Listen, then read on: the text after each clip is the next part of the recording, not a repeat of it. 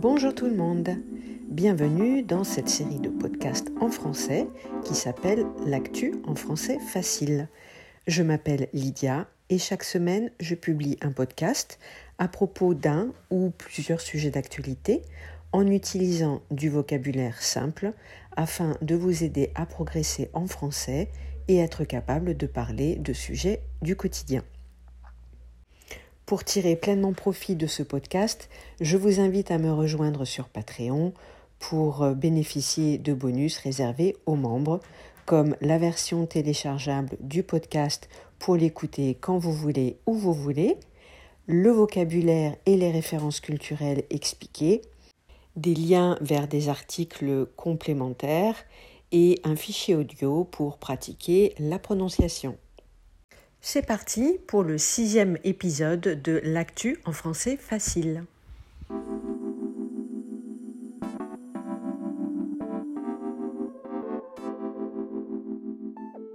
La guerre en Ukraine a de nombreux impacts dans toute l'Europe.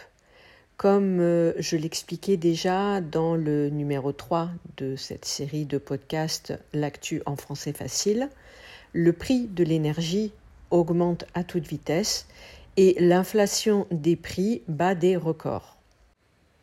C'est dans ce contexte que le groupe Total Energy a engrangé d'énormes bénéfices depuis le début de l'année. Le montant de ces bénéfices est passé de 2,2 milliards de dollars au premier semestre 2021 à 5,7 milliards de dollars en 2022. Le groupe a annoncé le versement d'un euro de dividendes supplémentaires par action au mois de décembre 2022, ce qui fait une augmentation de 2,6 milliards d'euros. Le PDG lui-même a augmenté son salaire de 52% en 2021 pour porter sa rémunération à 5,9 millions d'euros par an. Tous ces chiffres donnent le vertige, n'est-ce pas? Résultat, les salariés aussi aimeraient tirer profit de ces bénéfices records et être augmentés. Une grève importante a démarré au début du mois d'octobre. Les syndicats réclament 10% d'augmentation sur les salaires, c'est-à-dire 7% pour l'inflation et 3% pour le partage de la richesse. Pour faire pression sur les négociations, les syndicats appellent à la grève dans les raffineries qui approvisionnent les stations-service en carburant, ce qui engendre une pénurie de carburant dans toute la France. En ce moment, 30% des stations-service sont fermées par manque d'approvisionnement. Alors que les syndicats demandent une augmentation de 10% des salaires, la direction de Total Energy propose 6% d'augmentation et une prime exceptionnelle d'un mois de salaire. Les négociations sont au point mort, personne ne veut céder et les difficultés des Français au quotidien s'accentuent. Selon l'État, l'impact de ces grèves est une atteinte à l'ordre public, étant donné qu'elles causent une paralysie de certains fonctionnements. L'État a donc pris deux résolutions.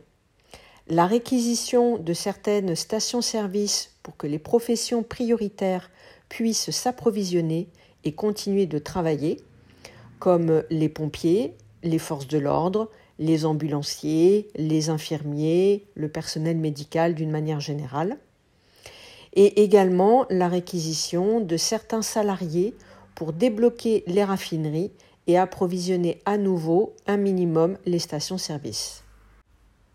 Depuis le début des grèves, les automobilistes ont recours à des alternatives et utilisent d'autres moyens de transport comme le vélo, le scooter électrique, les trottinettes, le covoiturage, les transports en commun. Les sites de covoiturage ou d'autopartage ont vu les inscriptions bondir ces derniers jours. Par exemple, le site Claxit, qui est un site de covoiturage en France, a eu une augmentation de 92% des inscriptions. Et euh, le site Ziti, qui est un site d'autopartage à Paris, a vu une augmentation de 20% de ses inscriptions.